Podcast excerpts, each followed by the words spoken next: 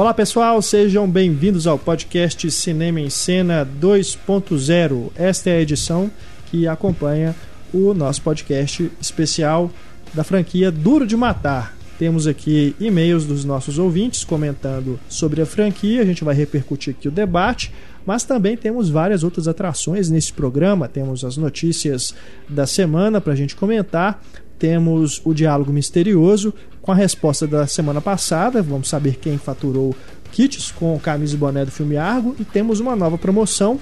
Vamos sortear livros, o livro que inspirou Lincoln, do Steven Spielberg. Temos também a Patrulha Cinéfila, hoje uma reclamação que surpreendente, temos inclusive a resposta da rede de cinema também. Enfim, tem muita coisa legal aqui pra gente comentar neste programa. Eu sou Renato Silveira, editor do Cinema e Cena, aqui comigo, Heitor Valadão. Boa tarde, boa noite, bom dia. e Larissa Padrão. Oi. Vamos começar com a resposta do diálogo misterioso do nosso programa anterior.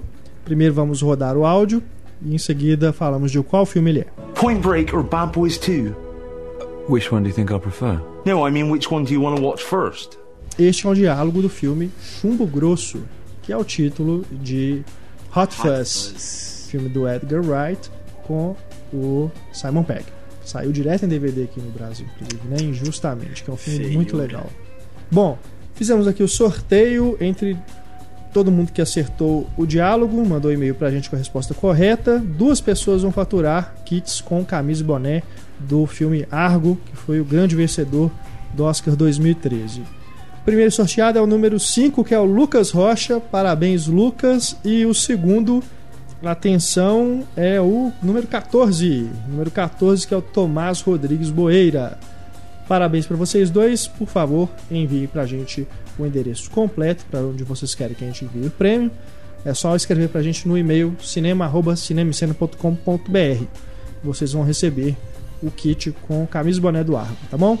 Para esta edição, nós temos aqui dois exemplares do livro Lincoln, cortesia da editora Record que é o livro que inspirou o filme do Steven Spielberg, que concorreu ao Oscar também. Ainda estamos em clima de Oscar.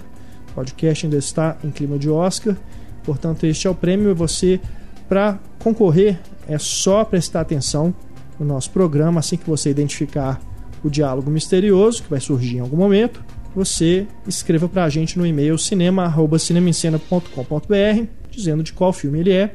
E aí a gente faz o sorteio entre todo mundo que acertar na próxima edição 2.0, tá bom? Boa sorte para todos. Vamos aqui agora com os e-mails sobre o podcast Duro de Matar. Começamos com o João Luiz. Dá até medo do pessoal que vai querer defender esse, esse novo filme. Ah, não é possível. Teve, opa, sempre tem. Teve. Vamos lá. Vamos aqui com o João Luiz. Lembro de ter visto um especial sobre a carreira do Frank Darabont em que ele comentava o quanto um sonho de liberdade mudou sua vida e por que ele demorou tanto para voltar a dirigir. Roteiros começaram a aparecer para ele aos montes, e o que, segundo ele, esses roteiros tinham em comum eram quase todos variações de Duro de Matar. Lembro que ele falou: tem Duro de Matar até em cabine telefônica. Se foi um exagero ou se realmente tratava-se do que viria a se tornar o filme de Joe Schumacher com Colin Farrell, sei lá. Enfim, o primeiro Duro de Matar realmente é um marco entre os filmes de ação, filmaço. É isso, né? É o, se é. tornou aí o, modelo. o parâmetro, né? é. né? A ser seguido aí, o modelo. O João continua aqui, ó. Quanto às continuações, acho que a condição o cara certo no lugar errado tem que ter fim. Como consumidor comum, ouso dizer que trilogia é o limite. A suspensão da crença termina quando começam piadas do tipo: só falta chegarmos ao Die Hard 1000 com o John McClane senil de andador soltando um. Passa a minha fralda geriátrica que hoje o dia vai ser longo. É, já tomara que esse seja o último, é, né? É o 5, eu acho que esse é o 5 já. Tomara.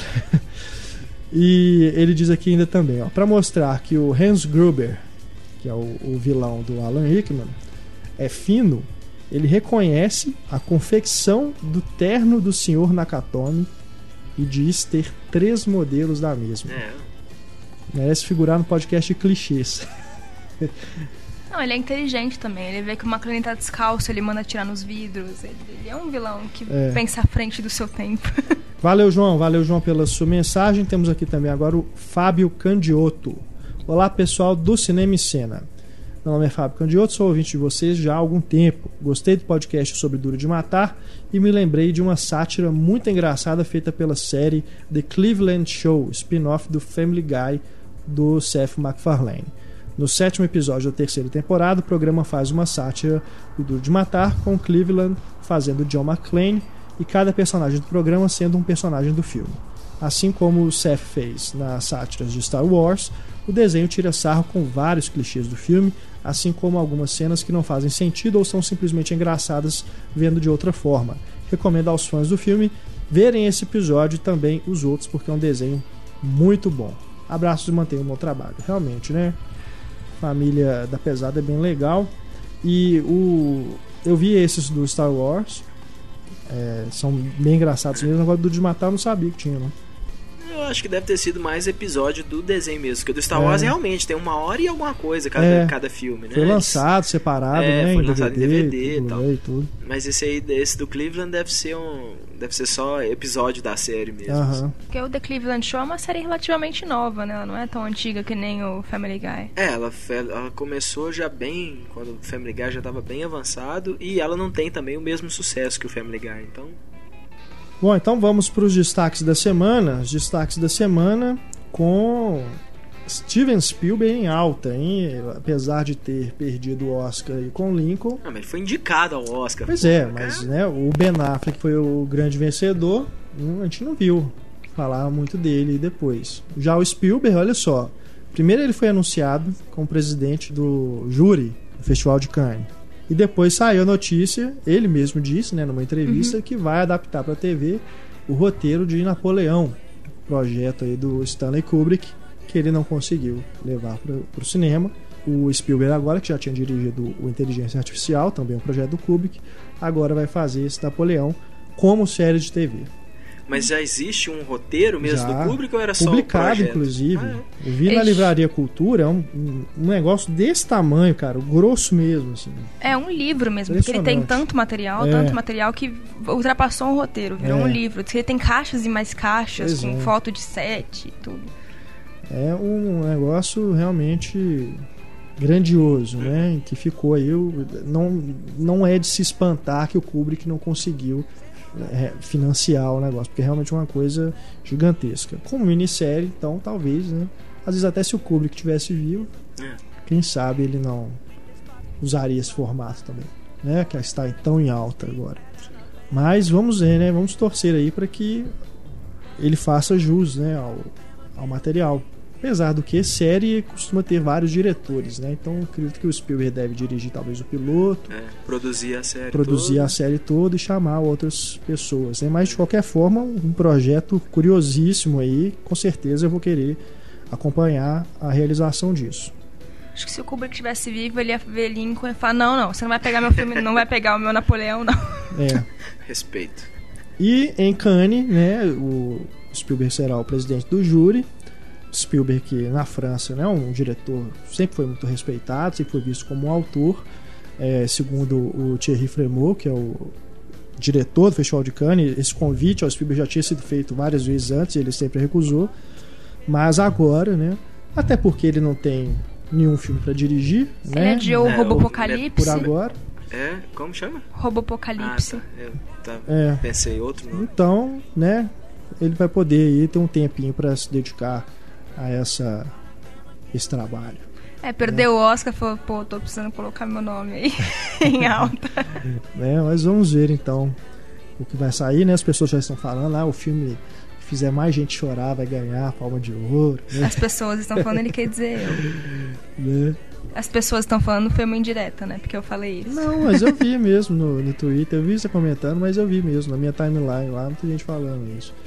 É, porque né, ele tem essa fama mesmo, né? Vamos aguardar, né? A composição desse júri também, né? Que não é só o presidente, né? Que decide, é, mas de qualquer forma é um nome, né? De, de muito respeito e que dá uma chama a atenção para a Cannes, né? Até justamente por esse fato, né? De as pessoas querem saber que filme que ganhou, né? Quando o Spielberg foi Não é? o presidente, da mesma forma como quando o Tarantino foi presidente, Que ganhou. que ele deu pro Michael Fahrenheit, Moore, né? Triste isso. documentário. eu achei legal, eu achei Ah, eu não corajoso. acho- Eu não acho um filme ruim, mas. Achei corajoso e bem a cara do Tarantino. E ele deu um prêmio pra Sofia Coppola também, né? Em Veneza. Que, é, que era a É. ex-namorada dele. Ele Então, deu o Leão de Ouro pra, pro Somewhere. Ele, ele não assiste filme não americano nesses festivais. É tipo Mas eu gostei, eu fiquei surpreso com Summer. Eu gostei muito mais do filme do que eu esperava. É bom, é bom. Apesar de eu achar que é ela no automático, assim, ela repetindo aquele estilo dela e tudo assim, sem, sem arriscar. Mas é bom, é sem dúvida, é um bom filme mesmo. Bom, vamos para mais notícias, né? O, tivemos aí a notícia do Harrison Ford em O Âncora 2. Ele vai ser um, Um âncora, âncora, também, é. né? Rival, né, do, do Will Ron Ferrell. Burgundy. É. O John C. Reilly também tá no elenco, também vai ser um rival também. Diz que o John C. Reilly vai fazer uma participação menor. É, né? Vai ser meio que só pra... Porque ele, ele é amigo do gosto, diretor, cara. ele é amigo do Will Ferrell e tal. O, o âncora eu acho bem divertido. Olha, eu acho que eu não pesquei muito o, o humor dele na época que eu assisti. É um filme que eu quero rever. assim. Eu lembro que eu, eu- teve apenas uma cena que eu ri muito. Mas assim, eu chorei de rir. Eu fiquei rindo uns 5 minutos daquilo. Mas o filme em si, eu, sei lá, o humor não, não me pegou na época, não. Eu me lembro de algumas coisas de eu achar legal, mas não me faziam rir. Que é a cena com a Christina Applegate. O quê? A que eu Você ri? riu. Não, a que eu ri é Ah, a da participação especial do Jack Black, que eu não vou falar o que, ah, que é. Tá. que né, é tão pequeno ali É, no filme é. e tal, mas o que o Jack Black faz, eu chorava de rir, assim, então. É. Vamos ver. Eu, é um filme que eu vou rever antes de ver a continuação. E até um- é um projeto que tava aí muito tempo parado, né? É, Porque pô, o âncora é de quando? 2006, 2007? por. Não, é, é 2004, antes Antes ainda, né? Eu achei que nenhum fazer isso, até porque o Will Ferrell deu uma caída, né? Ele não tá mais tão popular assim. É, ele andou fazendo. Ele, parece que ele queria fazer mais filmes menos idiotas, né? assim. Então ele deu uma sumida ultimamente, mas ele é muito respeitado lá nos Estados Unidos como comediante, É. né? O pessoal respeita muito. Verdade. Mais notícias aqui, ó. Gary Oldman no, na continuação do Planeta dos Macacos A Origem. Que inclusive você comentou isso, né, Heitor? Que o, a tradução do título ela vai contra as outras continuações da série, né? Porque deveria ser, aqui no Brasil, É, a origem, A origem dos do Planetas dos Macacos, né? Exatamente. Porque agora vai ser o quê? Antes era É. Rise of the Planets of the, of the Planet of the Apes, né? Agora é Dawn of the- Planet of the O que não faz sentido também. Pra... Agora Como assim? Como que vai cair o, o planeta dos macacos? Planeta A gente sabe que tem um monte de outros filmes. entardecer. Pois é. Parece Crepúsculo. Crepúsculo do Planeta dos Macacos. Crepúsculo do Planeta dos Macacos. Pensa bem. Pô, Planeta os- dos pô, Macacos. Os meninos vão pro filme achando que vai ter planeta vampiro, né? Macaco vampiro. O Gary Oldman então vai ser o líder dos humanos, né? Da resistência humana. É, o Gary Oldman é joia isso, né? Ah, a gente precisa é, ter um papel secundário aqui pra um, pra um cara bom. É o Gary Oldman, né? Sempre. Ele podia ser um macaco, né? Ele tem uma cara meio símia, assim. Gary Oldman. Seria que, legal. Você acha que o Gary Oldman tem cara de macaco? Não, po- poderia ser assim. Pô, um monte de ator famoso virou macaco aí, né? No, no, no Tim Burton. O Tim Roth, né? Tim o... Roth é um macaco É. do caramba. Paul Giamatti E também. a Helena Bonham Carter também. A cara dela é feia mesmo. Acho que ela fica mais bonita de macaco do que com a cara dela normal. Não, aquela cena que ela dá um beijo no Mark Wahlberg é ridícula, né? Que... Aquele filme é ridículo, do céu, né? não. Honestamente, aquele filme é todo ridículo. Ai, ai, vamos, vamos ver o que mais temos aqui. É, olha só, tem a refilmagem né, do Intocáveis, sucesso francês aí, e já saiu o nome de um possível diretor, Tom Shadyac. É. Ai, cara, coisa de americano, né? Vamos transformar É. uma comédia com coração numa comédia ponto. Ele já tá há muito tempo sem, sem dirigir, né? Tem muito tempo. Foi o quê? Foi o Todo Poderoso? Acho que, foi, último? é, acho que foi a continuação do Todo Poderoso. Parece que ele fez um documentário sobre É. tipo, como salvar o planeta, uma coisa assim. Pois é, tanta gente aí, né? Melhor. Se forem nesse rumo, né, cara? Ah, primeiro, pra que fazer?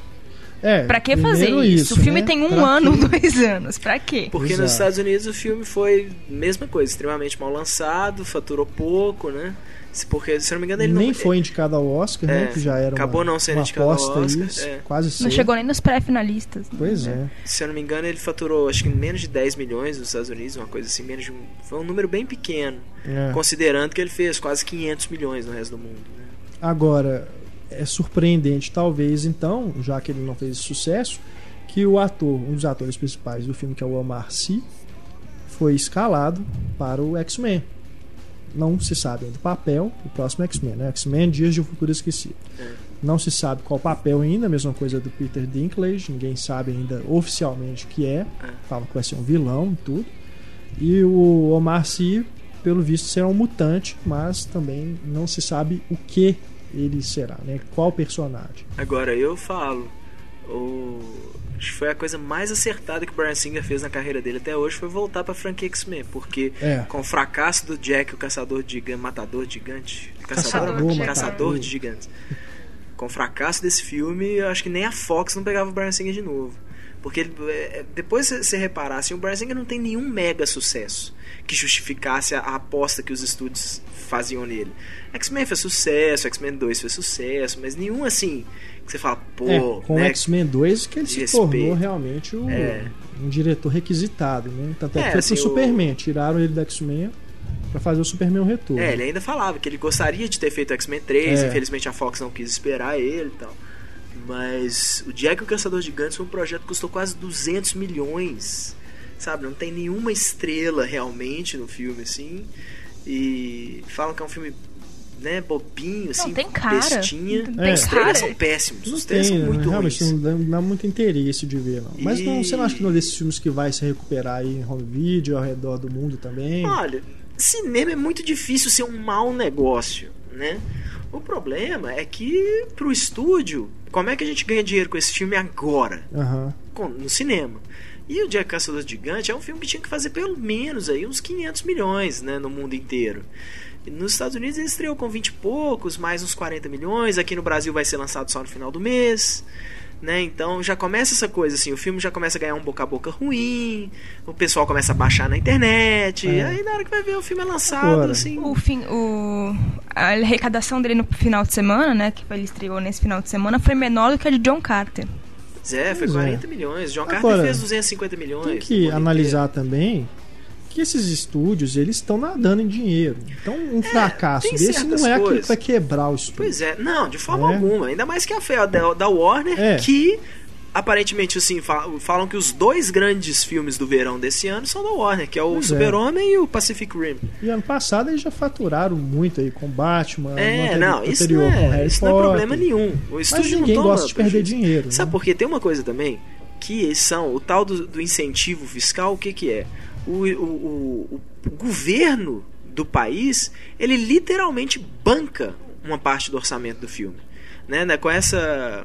Com, esses, com essas, esses protestos do pessoal que faz efeito visual, essas coisas, tava lendo uma entrevista, o cara falando isso. Ele falou: olha, quando um país fala que dá, vai dar 70% de incentivo fiscal para um, pra uma produção dessa, é literalmente: o filme tem um- uma, uma produção de 100 milhões, o governo banca 70 milhões.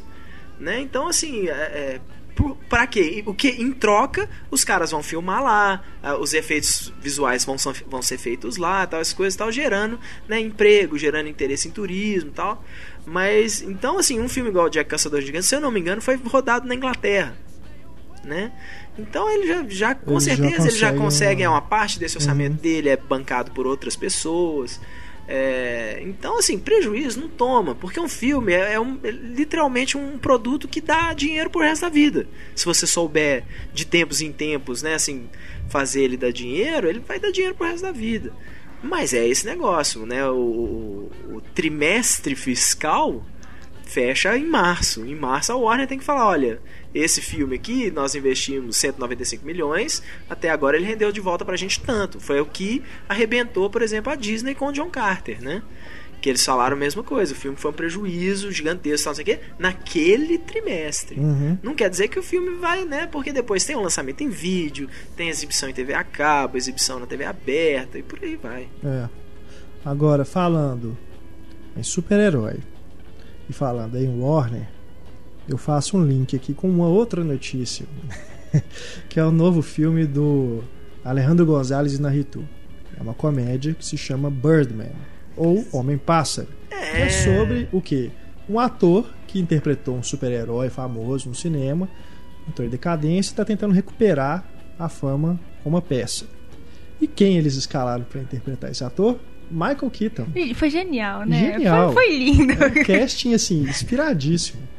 Michael Keaton, todo mundo se lembra, viveu o Batman do Tim Burton, né? Lá em 89. E tá sumidaço, né? Tá. Sumidaço. Mas acho que é mais por aí, opção mesmo. Acho que ele, ele meio que não quis, assim, seguir muito. Não sei, né? Não, foi quando trocou, né? Quando, quando É. saiu o Tim Burton, aí ele falou que ele não tinha interesse em continuar fazendo Não, mas Batman tô sem falando, o Tim Burton. Mesmo né? sem Batman, ele tá onde? Ele tá meio apagado. É, né? Ah, ele- vai estar no Robocop agora, né? É, ele tá no Robocop.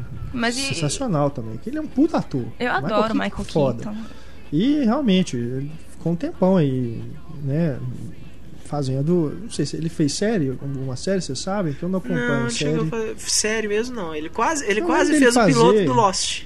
Ah, tá. Ele ia ser o Jack do Lost. Só que Aham. na, na versão ainda que o Jack morria no primeiro episódio. Entendi. Que eu lembro dele em filmes bobos, igual um- aquele com a Kate Holmes, que ele é, É. o, ele é o pai dela, né, o presidente, Daughter, né? é, a filha do presidente. Tem um que ele é um boneco de neve. Neve. Ah, mas isso Jack tem muito Frost. tempo já. Jack Frost, é. Eu lembro, cara, pra você ver. Talvez Acho que eu tenha os visto outros algum. caras foram, foi o último filme que eu vi ele num papel maior, assim. Acho que É, foi os outros exato, caras. esse. Esse The mesmo. Other Guys. É. Enfim, né? Ele- tomara ele é aí que diretor também, seja né? legal. Mas ele dirige filmes pequenos, filmes Uhum. menores. Mas ele dirigiu Agora, já um. Birdman era aquele personagem, né? Do Homem Pássaro. É, o, né? não, o Será Harvey, que... né? Que aqui não foi Não, traduzido como. depois, Depois virou virou, Harvey. o Harvey Birdman Attorney of Law lá, que é uma, uma palhaçada lá do Adult é, Swim. Adult Swim lá do Cartoon Network. Mas, né, tinha o Homem Pássaro Aham. mesmo. Aí tu- eu tô achando que eles ainda vão mudar o nome desse super-herói aí, porque Birdman aí, é, falavam de fazer um filme do Homem Pássaro, uma comédia e tal, mas que teria um filme do Homem Pássaro, né? É, esse é uma comédia também, inclusive, né? Um, um- um divisor de águas aí pro Naruto, que sempre fez esses dramas pesados, né? Beautiful, o 21 gramas, Amores Brutos. Acho que nenhum filme do Inarritu eu vi mais de uma vez. assim, Pois é. gosto dos filmes dele, então, assim, acho que nenhum. Sabe quando você Bateu, acaba o né? filme, você fala assim. Quem sabe daqui uns 50 anos eu revejo esse filme. Nossa. É. É pesado. Isso eu não tá vi o, eu não vi o foi o único dele que eu não vi. Não vi o Beauty Aliás, até eu tinha lido que o Javier Bardem ia fazer esse filme, mas ele parece que saiu do projeto. né? Não sei. Eu não. Acho que quando ele foi anunciado, que o foi, anunciou o projeto, eu acho que o Bardem estava ligado também ao, ao- Não sei se é o papel principal, né? Mas ele estava ligado ao elenco, mas agora o nome dele sumiu, né? Citaram aí a Emma Stone, o Naomi Watts, o Zach Galifianakis e o Michael Keaton, né? E o a Bardem não Naomi foi Watts. mencionado. Naomi Watts, né? Ah. Pelo que eu entendi da trama, Naomi Watts deve ser a esposa dele e a Emma Stone é a filha. Naomi Watts é uma atriz. É uma Da atriz peça que eles vão fazer, é. Ah, tá. A Emma Stone é uma é filha, filha dele. que acabou Ah. de sair da reabilitação e o Zac blá, blá, blá, blá, é, o, Galifianakis. É o produtor da peça. Entendi. Mas mesmo assim, porque ele também é um roteirista, né, o Inarritu? Eu ainda acho que vai ser aquelas comédias pesadas, sabe? Ela começa e se acaba e fala, nossa, que coisa. É, o Inaritu é amigão do, do Cuarón e do Del Toro, né? Às vezes, às vezes, pessoalmente, ele é um cara super legal, assim, divertido. É, Os outros dois realmente são. curioso. Ainda aqui de super-heróis. Saiu o trailer novo do Homem de Ferro 3, bem sombrio. Mais do mesmo, né? Mas digo isso na, na forma boa. Uhum. É, porque eu acho os trailers desse Homem de Ferro 3 extremamente promissores. Acho melhor do que os trailers dos outros dois Homem de Ferro, com certeza. Foi o primeiro trailer do Homem de Ferro que eu vi e falei assim: Nó, isso parece que vai ser legal. Né? Eu gosto muito Então, do diretor. Do... Eu gosto bastante de É, o ver de Shane tiros. Black é é. muito interessante a escolha dele, né? Então, Mas é esquisito, né? Porque o o que, que ele dirigiu além do Beijos e Tiros? Acho que ele tem um outro filme, mas ele é, ele é famoso por ser roteirista, não. não Eu acho que o, Não o vilão diretor. desse filme vai é ser o, o melhor vilão do Homem de Ferro, mandarim. o né? Mandarim. É, eu sentia Porque falta nos outros, nos outros dois, filmes. né, É. ficava aquele negócio assim, ah, o, homem, é o filme pro Homem de Ferro sair, né, o gostosão, sair vencedor. Não tinha uma ameaça. É porque assim, é, os outros filmes, eles são muito o Homem de Ferro. É, A história do vilão, o que acontece, que, o que, que o vilão tá maquinando, as coisas e tal, é, fica muito de lado, assim, você não se importa com aquilo. parece que nesse terceiro não. Parece que nesse terceiro o Mandarim já, já. O filme realmente vai girar em torno disso, do que que o Mandarim faz, né? Mas vamos ver. Ah, todo mundo reclama, mas eu gosto do vilão do Mickey Huck. Gosto também. Gosto Não, bastante. não, não Mas é problema, isso, entendeu? é Dele só- não ser aquela ameaça, assim, você falar. O final realmente parece que ficaram com preguiça de pensar em algo melhor elaborado O filme do parece dois. que os dois filmes parece que não criam aquele crescendo do vilão assim pra Ah. no final você falar assim, não, agora eles vão se enfrentar. Sabe, Você não liga. O filme vai andando sem, né, se você tirar o vilão dali, o que que é legal do filme? O legal é o Robert Downey Jr. lá e os problemas dele. E o, o que o vilão faz mesmo você não tá, não tá ligando muito. Mas é engraçado, né? O Ben Kingsley nesse trailer ele fala assim: Eu sou uma ameaça. Que é ótimo, eu achei bem legal isso que eu ouvi do Ben Kingsley agora, eu achei muito legal. E ele se veste que nem um cafetão, né? É. Ainda quero descobrir pra, o que, que é aquela tatuagem do escudo do Capitão América que ele tem na nuca. O no Ben filme? Kingsley, no No filme? man- o Mandarim tem uma tatuagem na nuca que é, isso. que é o. Assim.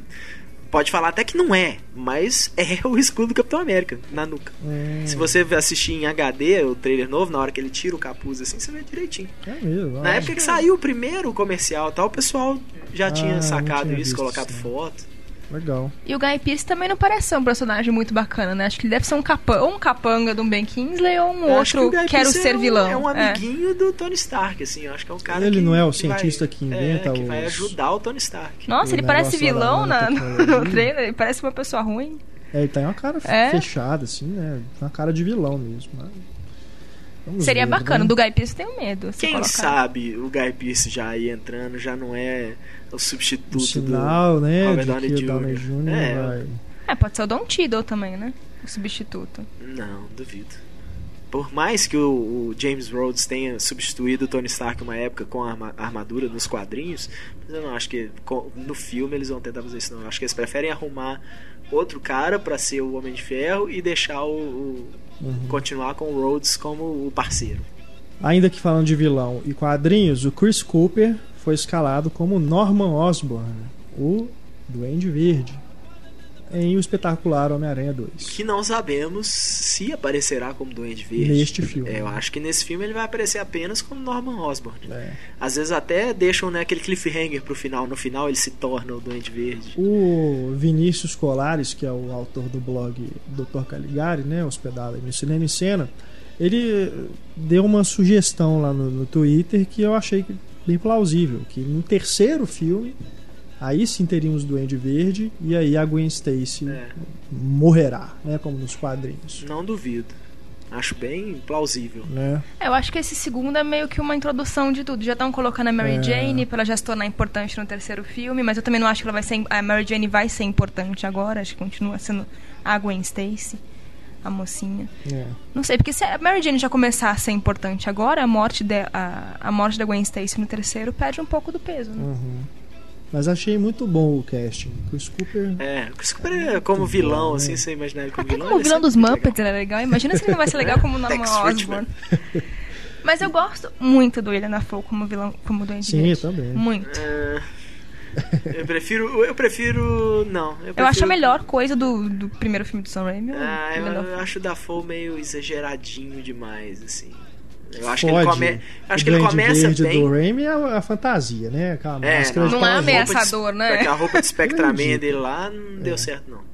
Nos quadrinhos do Ultimate Spider-Man, o Duende Verde é um monstrengo mesmo. Ele não usa uma roupa de Duende Verde, ele é um, um bicho verde esquisito. Então, às vezes, Uhum. é, a intenção deles é essa aí. É. E pra gente encerrar aqui os destaques, ainda falando de super-herói, os rumores aí de Liga da Justiça. Será mesmo que Christian Bale, Christopher Nolan e Zack Snyder estavam envolvidos nesse projeto? Olha, Respectivamente como astro, né? Já que o Christian Bale voltaria ao papel do Batman, produtor, no caso do Nolan, e Snyder como diretor. é. Acho que o mais provável desses três nomes é o Nolan como produtor. É, Acho que ele não vai se, se opor a falar.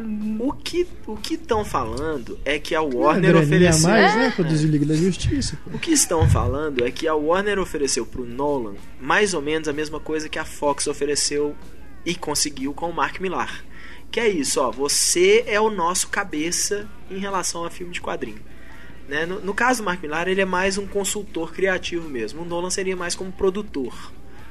Né? Mas. Olha. Eu não sei, eu acho que os filmes do Nolan são tão redondinhos nesse universo dele que fica meio. Vai ficar meio. Sei lá, pode ficar meio estranho. Eu não tenho essa necessidade de ver o Bale voltando como Batman no, no filme é, da Liga da Justiça. Não, eu não gostaria não. de ver ele voltando como Batman. Eu acho que ficaria. Poderia ficar legal uma coisa assim. Você botava o Batman como o não como protagonista, né? Todo mundo tem que ser protagonista, mas ele tendo um certo destaque nessa nesse aspecto de que tudo ali para ele é uma coisa altamente nova, extremamente nova, né? Assim, até até a relutância dele em, se, em, em, ser membro da Liga da Justiça por causa disso. Tipo, eu não sou um cara de alienígena, super-herói, gente voando, essas coisas. Eu, meu negócio é Gotham e pronto, acabou. Mas eu acho que esse negócio, sabe, até o fato dele ter fechado o Cavaleiro das Trevas Ressurge tão.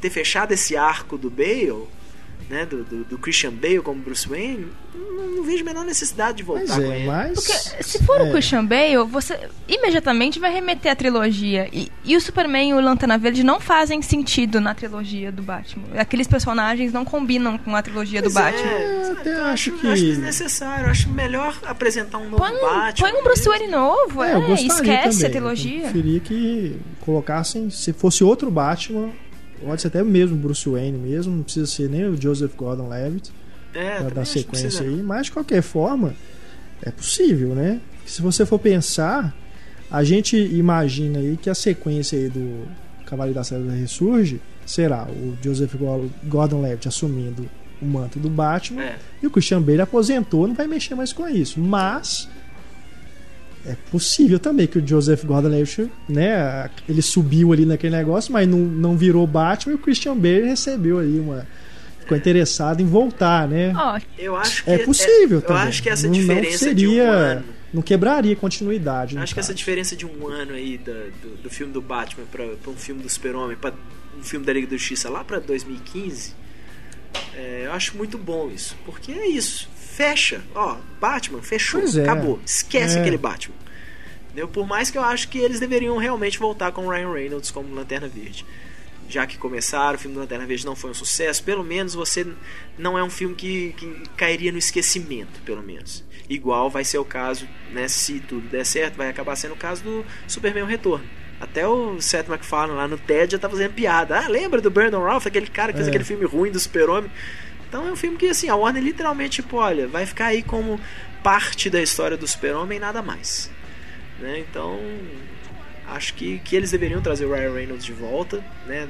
Não pela continuidade, mas para isso, para o filme do Lanterna Verde não ser uma coisa simplesmente que foi descartada.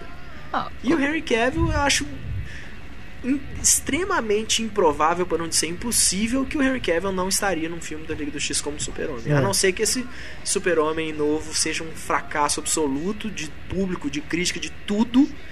Mas o que eu acho meio difícil porque as primeiras sessões testes falam que o filme foi aprovadíssimo. O, o Christian Bale não tem mais, mais obrigação contratual nenhuma. Então se ele disser não, é não. Ninguém pode obrigar ele a fazer. O Bale não é um cara que costuma aceitar papel só por dinheiro. Tirando Seminador do Futuro 4. Tirando Seminador do Futuro 4, ele não é um cara que aceita filme só por dinheiro. Ele não precisa disso. E eu acho que ele deve estar de saco cheio também. Eu acho que ele mesmo não topa. Mesmo sendo Nolan, acho que ele é. fala, não quero. Ainda é rumor, né? Apesar de ser um rumor forte pela fonte, é... ainda não tem nada oficial, né? Mas surge aí. Agora, o Snyder como diretor, acho que seria até ok, porque gosto dele no Watchmen, que é também um filme de grupo, né? De heróis, e pelo visto, no, no Superman também um trabalho que não é aquela coisa louca igual do Sucker Punch, né? Do 300, uma coisa mais. Mais é, clássica. É, mas vamos ver, né? Eu, eu aprovaria. Não, não, desgosto do Snyder totalmente. acho que ele se excede um pouco, mas tendo, acho que com o Nolan ali como produtor dele, dando, segurando, pode ser bacana. Pra Super-Homem tem que ser um cara igual o Snyder mesmo, sabe? Tem que ser uma coisa que não tem, ele não, tem, não pode ser um diretor que tem medo de filmar o Super-Homem como Super-Homem, sabe? Uma é. coisa icônica mesmo e tal. Que é uma coisa que eu sinto até um pouco de falta no, no, no Batman do Nolan. Você não tem nenhuma cena realmente assim emblemática do Nolan. emblemática Sim, que eu falo sim. assim, o Batman como um ícone. Por mais que o povo, pra o isso. povo adora, coloca, né, colocava aquela cena do Christian Bale caindo entre as escadas, assim, né, com a capa aberta e tal. Mas, por exemplo, na hora que ele vai mostrar o Batman em cima do prédio lá, assim, uma coisinha, uma sombrinha ali no prédio, você mal vê ele e É, tal. Não tem aquela o coisa. problema é que o- os trailers do, do Homem de Aço até agora não mostraram isso, né? Uma É. cena icônica do É, Superman. não mostraram, não É. mostraram nada, né? Mas eu achei é. bacana que Só juntaram os dois coisa opostos, né? O cara super controlado, realista, com o cara super É, exagerado. Então eles é. juntaram dois opostos ali. Eu acho que sai uma coisa É, e o Snyder meio falou- termo. É, né? e o Snyder falou que visualmente é o filme mais realista que ele já fez. Pois né? é. Eu falei, "Ué, tá ótimo. É, tu- é isso que eu queria ver do Snyder. Vamos para a Patrulha Cinéfila, então. Começamos aqui com o Felipe Rabelo Gonçalves, que faz uma, um caso, uma reclamação aqui de um caso realmente bem chato. Ele diz: Ouvi uma recente versão do podcast 2.0 e me chamou a atenção a reclamação sobre a fila no Cinemark Pátio Higienópolis, isso lá em São Paulo. Gostaria de compartilhar o problema que eu tive há cerca de duas semanas neste mesmo cinema, que creio ter sido ainda pior que a experiência do outro ouvinte.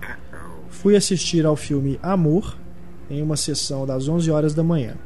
As bilheterias abriram 10 minutos antes, mas desta vez havia apenas uma pessoa atendendo. Como o bairro é habitado por muitos idosos, a fila preferencial já estava razoável antes da abertura da bilheteria. Esta, evidentemente, começou a atender apenas os idosos, fazendo com que a fila normal, entre aspas, começasse a aumentar muito de tamanho. É claro que a chiadeira começou e eu também reclamei bastante. Apareceu uma funcionária que, ao invés de assumir um caixa, disse que não poderia fazer isso, já que começava a trabalhar apenas em 10 minutos, quando o Ah, filme já teria bonitinho. iniciado. Uma amostra inequívoca de como os funcionários são mal treinados. É, Realmente, pelo- amor de Deus, né? Ah, se você não tá no seu horário de trabalho ainda, por que que ela tava passando pela bilheteria? É. Brincadeira. Por pouco, a situação não fugia ao controle, já que a fila de idosos não parava de aumentar e as outras pessoas simplesmente não eram atendidas. É claro que a lei deve ser cumprida em favor dos idosos, mas não em detrimento dos outros clientes. A situação só foi resolvida pois os próprios idosos que não iriam assistir aquele filme abriram mão de comprar seu ingresso naquele momento. Mesmo assim, entrei atrasado na sessão e havia gente chegando até 20 minutos depois do início do filme, não dos trailers. Brincadeira, hein? Não, o erro não foi dos idosos, o erro não foi da menina que não começou a trabalhar antes, o erro foi de quem faz essa programação colocando uma pessoa só na bilheteria. Pois é. É, Eu tudo acho bem, isso. você tem, entende você assim, vai ter um caixa Abrindo preferencial, 10 beleza, minutos antes da você tem que ter sessão. dois caixas É. então funcionando. abre mais cedo, então. Não, mesmo começando, podia começar uma hora antes da sessão. Se você É. tem um caixa preferencial, você tem que ter dois. Não, um sim. preferencial e um para as outras pessoas. É um outro agravante. Você tá abrindo 10 minutos antes do filme começar e ainda coloca um caixa só? Devia ter programado o filme para 11h30, alguma coisa assim, né? Sei lá. Já que começa a atender 11 horas. né? É. Ele continua aqui. Ó. O interessante é que, devido à confusão, foram chamados seguranças do shopping, quando na verdade deveriam ter sido chamados funcionários para a bilheteria. É claro que pedi para falar com o gerente depois do filme, mas aparentemente ele estava muito ocupado para me atender, já que não o fez. Fiquei, portanto, sem uma possível cortesia, mas mesmo assim fui embora para não estragar ainda mais o meu dia, ainda que o excelente filme tenha, se, tenha diminuído a minha irritação. Cinemark é uma das empresas que menos respeita o consumidor, diz aqui o Felipe, já que não responde e-mails pelo site, os gerentes são mal treinados e sequer há respostas através da assessoria de imprensa, que já tentei em duas ocasiões. Infelizmente, é difícil fugir desta rede, já que se trata quase de um monopólio em São Paulo, mas prometo tentar com mais afinco daqui para frente. Bom, a Cinemark já respondeu para a gente em outras ocasiões e respondeu no seu caso, Felipe. E dizer, eles disseram aqui pela através da assessoria de imprensa. A rede Cinemark lamenta o ocorrido, pede desculpas ao cliente. O ocorrido já foi informado ao gerente do complexo e o treinamento da equipe será reforçado para que situações como esta não voltem a acontecer.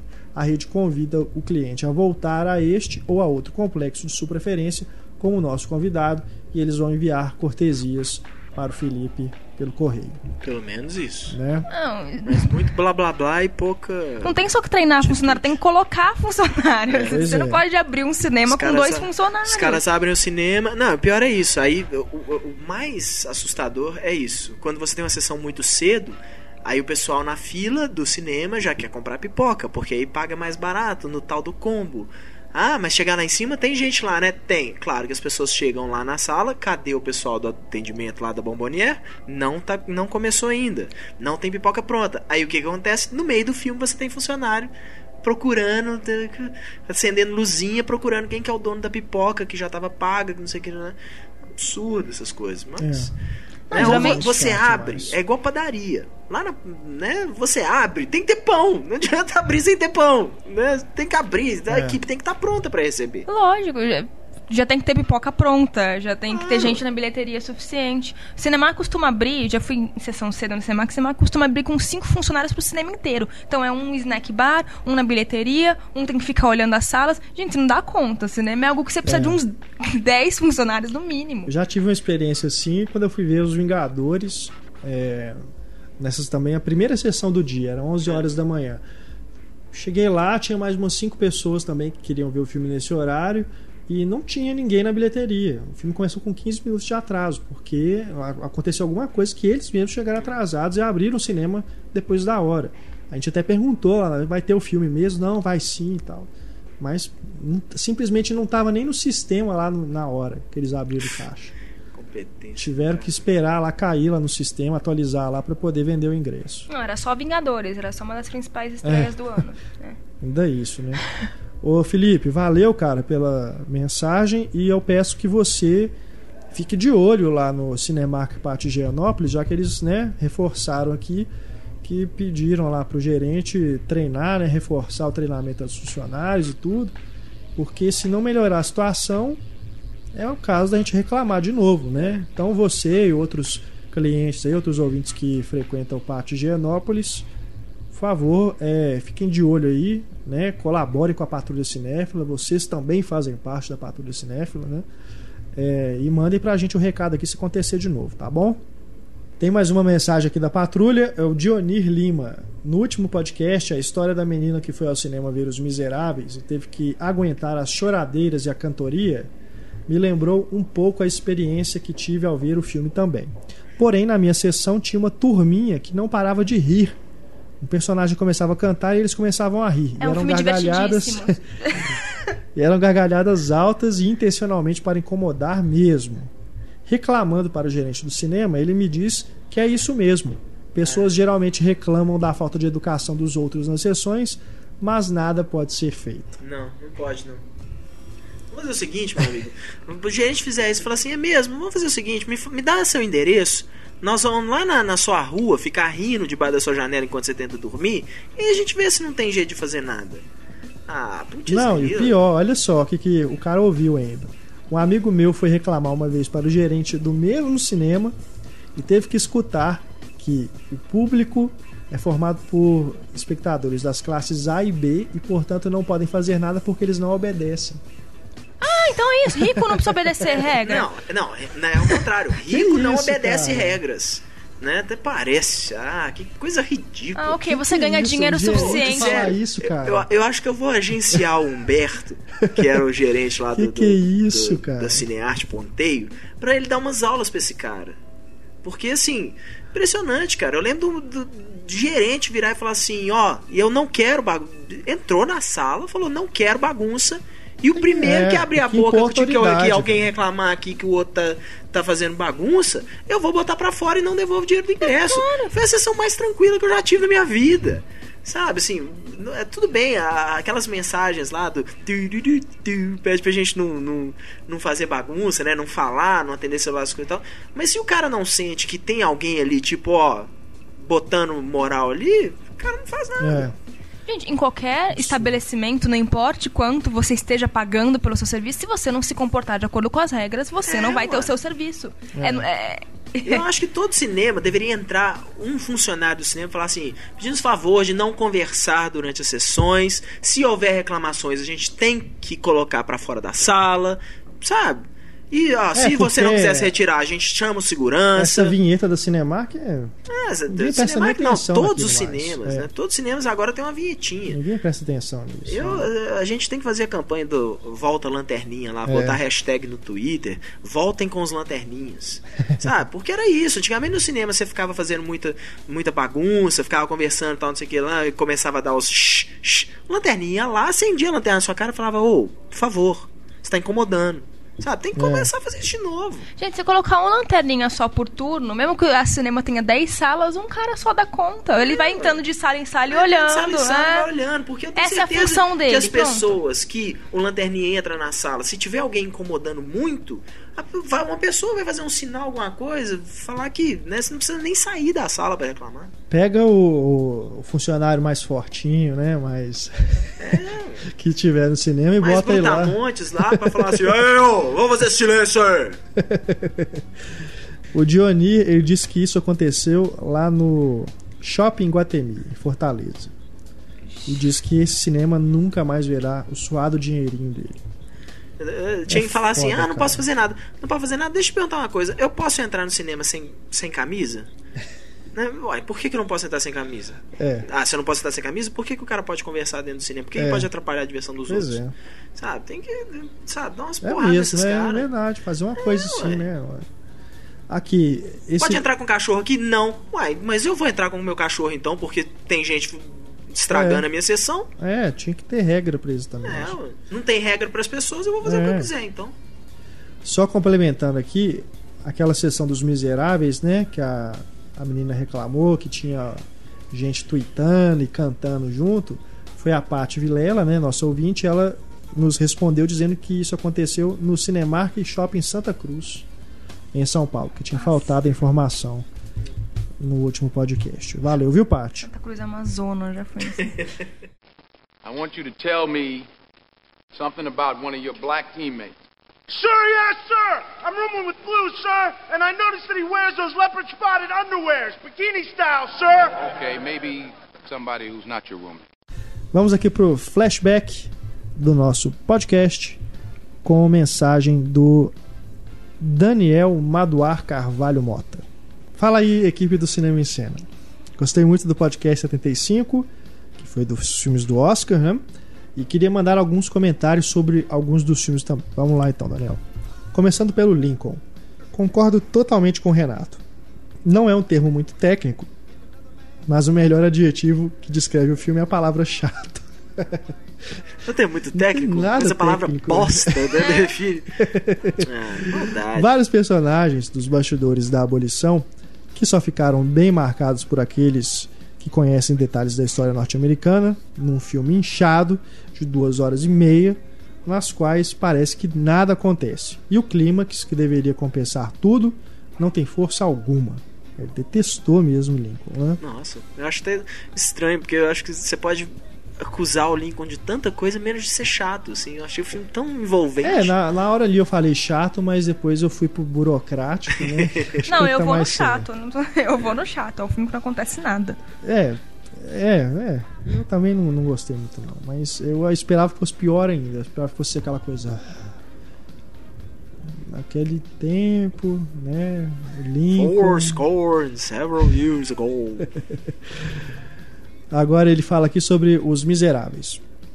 O que mais me incomodou foram os diálogos todos serem musicados, e todos eles bem monótonos, no sentido musical da palavra. Adoro musicais, mas só quando temos um filme normal, entre aspas, sendo interrompido de tempos em tempos por números musicais. Ou seja, Aí eu você vou gosta de discordar. Chicago. Isso é normal. não, Ou seja, você gosta Não. de Chicago. não, ele quis dizer assim, tendo filme e de repente tem um número musical. Pois é, mas eu acho que em homenagem a ele a gente devia fazer o resto do podcast agora todo cantando o que a gente tá falando. Mas você tá interrompendo a ação de qualquer maneira pra, pra músicas. Musicais é isso. Então, você não gosta de musicais. Não, mas ele falou que gosta sim. Ele gosta, Não gosta dos desse filmes tipo. que a música para Ele com não- o filme. Ele não gosta é quando é inteiramente cantado, igual o caso dos Ele não gosta musicais. de ópera, entendeu? Se eu não me engano, foi os Miseráveis que Os quando eles foram fazer é, uma classificação na. Na- no- do espetáculo da Broadway, eles pensaram em classificar como ópera por causa disso, porque todos os, os diálogos eram musicados. Não era simplesmente uma peça e aí tem números musicais. Agora, é- mas é isso, né? O filme, esse filme, esse tipo de musical, igual Os Miseráveis, não é um musical de números musicais, né? Não tem dança, É. essas coisas, né? É diferente, por exemplo, do Cantando na Chuva, Sim. que para pra ter um número musical, as pessoas cantam, dançam, né? Sopram na parede. Mas. Só é, não acho que as pessoas têm que achar que também que é uma fórmula. Musical é, É. assim. Tem É um tipo contando uma história, eles musical, param né? e dançam e cantam. Né? Existem vários tipos de musicais. O Sweeney Todd, por exemplo, é um desses musicais também que a pessoa É. fala bom dia cantando. É. Mas eu gosto, eu gosto muito dos dois. Só que o Sweeney Todd é bom. Eu prefiro os miseráveis que o Sweeney Todd. Ah, não. Eu gosto dos dois, mas eu gosto mais do Sweeney Todd também. É, ele diz aqui também. Agora, eu discordo do que vocês falaram sobre a Anne Hathaway cantando I Dreamed a Dream. Concordo que seja um filme bem mediano, com muitos problemas de direção e que ela tenha feito uma campanha bem nojentinha pro Oscar. Mas analisando a performance dela como atriz na cena, é difícil não reconhecer o trabalho maravilhoso que ela fez, sem cortes e com a câmera, câmera nas fuças. Mas eu acho que. Não, Ó, eu não falei acho mal que do ninguém Dream fala a Dream. mal dela. Acho que a gente fala mal do Tom Hooper, do estilo É. de direção É. do Tom Hooper dessa cena. Eu, inclusive, Mas- não acho o Oscar dela injusto. Não acho. Eu daria pra Amy Adams, se fosse escolha, mas eu não acho injusto. É, mas Eu eu, eu, achei né? a cena forçada. Não eu achei, não não. Eu não acho forçado. Eu acho que Tom Hooper é aquela coisa assim, na- nessa coisa de querer mostrar o sentimento da personagem e tal, fazer simplesmente uma câmera parada na cara dela e o resto da imagem preta e você fica vendo a, a cara dela no cantinho ainda por cima. Pois é. Eu acho mal filmado, assim, tal, Eu não mas gosto. Não, eu não tenho problema com a Anne Hathaway no filme, não. Ah, eu Não, gosto muito da não, atuação não dela. Tem problema dela, mas essa cena específica, não gostei muito também, não. Mas você não acha que o problema tá, na cam- tá no Tom Hooper não É, nela? É. Pois é, sim. o problema da cena, não da atriz. A atuação dela eu acho muito boa, inclusive. Só faltou a música da Lara Fa Fabian ali, né? Daquela novela, quando corta o Não cabelo. tem né? jeito, né? Você vê alguém raspando o cabelo, você lembra da Carolina Dickman. É, é automático. Eu não assistia Ai, mais ai. novela nessa época. então. Não, mas Ah, mas essa é cena repetiu não em quanto é cena, lugar. você Na não hora, na, hora que fa- na hora que fala de raspando cabeça de mulher, eu lembro de duas cenas. Uma é da Demi Moore no G.I. Jane, que ela mesmo raspa, e a outra eu lembro da Natalie Portman no V de Vingança. Até a Natalie Portman no É. Beijo de Vingança, se tiver de vingança pela Carolina Dickman. Não tem jeito. Pra finalizar, o Daniel diz aqui, ó. Me decepcionei um pouco com o clímax de Django Livre. Só avisando, então tem spoiler agora do Django Livre. Se você não viu, é, pula aí uns 5 minutos pra frente que você não vai saber nada, tá bom? Acho estranho ninguém comentar, mas o roteiro tem um sério problema na minha opinião. Vamos ver o que, é. Quando o personagem do DiCaprio força o Dr. King a comprar a Brum- Broomhilda e parece que tudo vai acabar bem, fica aquela sensação estranha de que todo aquele longo teatro poderia ter sido evitado se ele oferecesse comprar a moça por 12 mil desde o começo, já que o Calvin não parece um homem que ofereceria muita resistência se o preço fosse bom. Aí, para mascarar tudo isso, o Tarantino obriga, entre aspas, o Dr. King, que até esse momento se mostrou um homem muito inteligente e estrategista, a cometer um ato completamente estúpido, puramente por orgulho, que resulta na sua morte e ainda por cima coloca em perigo a vida do Django e da sua mulher. Tá, mas... Poxa, pareceu muito forçado para que de alguma forma o Tarantino pudesse descambar logo para a violência estilizada e sanguinolenta de que tanto gosta. E eu também gosto, mas aqui alguma coisa não fechou. Tá, mas espera aí. É... O Dr. King pagar 12 mil dólares na Brunhilda é uma grana absurdamente grande. Ele pagaria o que? O teatro é o que? Eu pago, né, pago 12 mil pra um cara, né, pro lutador lá, que esse dinheiro vai voltar pra mim. E Não. vai multiplicar. A Brunhilda era pra ele pagar acho que 500 dólares, 600 dólares, uma coisinha que assim, tá, né, naquela época era muita grana, mas se naquela época 500 dólares, 600 dólares era muita grana, imagina 12 mil. Então não é bem assim não, o negócio é esse, é que eles estavam tentando comprar a Brunhilda num, né, naquele preço lá, num preço normal de uma escrava e o DiCaprio obriga ele a Não, comprar ele por 12 explica, mil. explica tipo, no filme. Ele, ele fala, ninguém daria atenção se você chega querendo comprar uma É, se escrava. você ninguém chega e te fala, dá eu uma quero atenção. comprar essa mulher, ele fala, não. É. O medo deles era esse. Ah, nós queremos E comprar outra? Brunhilda. Não. Se ele oferecesse 12 mil pela escrava logo de cara, o DiCaprio falou assim: não, tem alguma coisa. É, alguma coisa tá, tá, tá errada. Ia pedir até mais, assim, É. 12 mil? Não, 20 mil. Não, e também as pessoas falam, ah, o Dr. King é, bo- é, boa- é bonzinho nesse filme. Ele não é tão bonzinho assim, ele é um caçador de recompensas. O negócio É. dele é ganhar dinheiro, a vida dele tá, em- Claro. tá em fazer negócio. Ele não quer gastar 12 mil nela, não Bem importa o quanto ele assim, se identifica com o Jamie Foxx. Ele É. não quer gastar 12 mil nela. Assim. Ele gasta porque ele é forçado, porque Ele tá é no, no, forçado a gastar. no âmbito do momento ali. Mesmo assim, eu acho que toda a história pra chegar, eu acho me- meio forçadinha assim, mas não por isso. Porque eles explicam, não por isso. Ele não queria gastar 12 mil. Quanto à cena do orgulho final, eu não acho que é um orgulho estúpido, não. Acho que faz sentido ele não querer É. dar a mão pro DiCaprio. O Di- o DiCaprio representa tudo que ele odeia. É, ele, ele também- representa o racismo, ele representa tudo que ele não suporta. Não acho que é orgulho estúpido. Acho que é orgulho, sim, mas não vejo como uma burrice do personagem. É, e eu acho que ele também não esperava ser morto, né? Sim. Ele acho, não esperava ali que ele ia dar o, dar o tiro no DiCaprio e pronto, né? E, e ia tomar outra. Não, ele sabia que ele ia tomar um outro tiro, mas ele mesmo falou, eu não resisti. É, é mesmo, é, ele meio que se despede. Ele sabia até. que ele ia É, ter. sabia. Mas é tipo assim. a- Tinha uns cinco caras armados cara. na sala. Hoje em dia a gente fala assim: ah, não, não, não, não colei essa aí. Pega um jornal hoje em dia, bicho, você vê gente matando, morrendo por muito menos. É. Né? O cara matou por orgulho, morreu por orgulho. Mas tipo, ah, mas eu não, não dou conta. Bom, então é isso, né? Chegamos aqui ao final do podcast 2.0. Agradecendo aqui a presença da Larissa e do Heitor e também a sua audiência. E temos a música de encerramento. Um oferecimento de Renato Silveira nesta edição do podcast.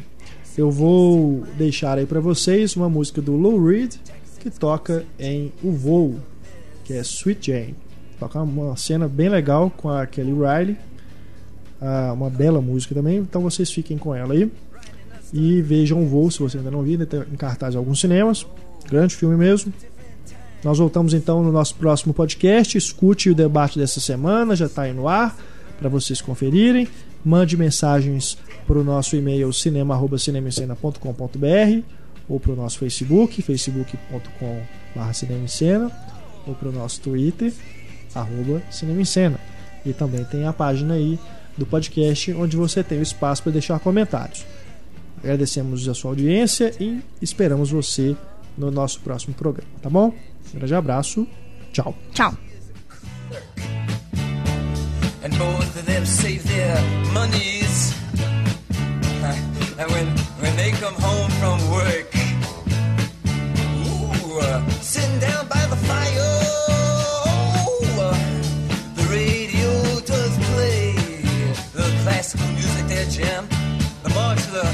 soldiers, all you protesters, you can hear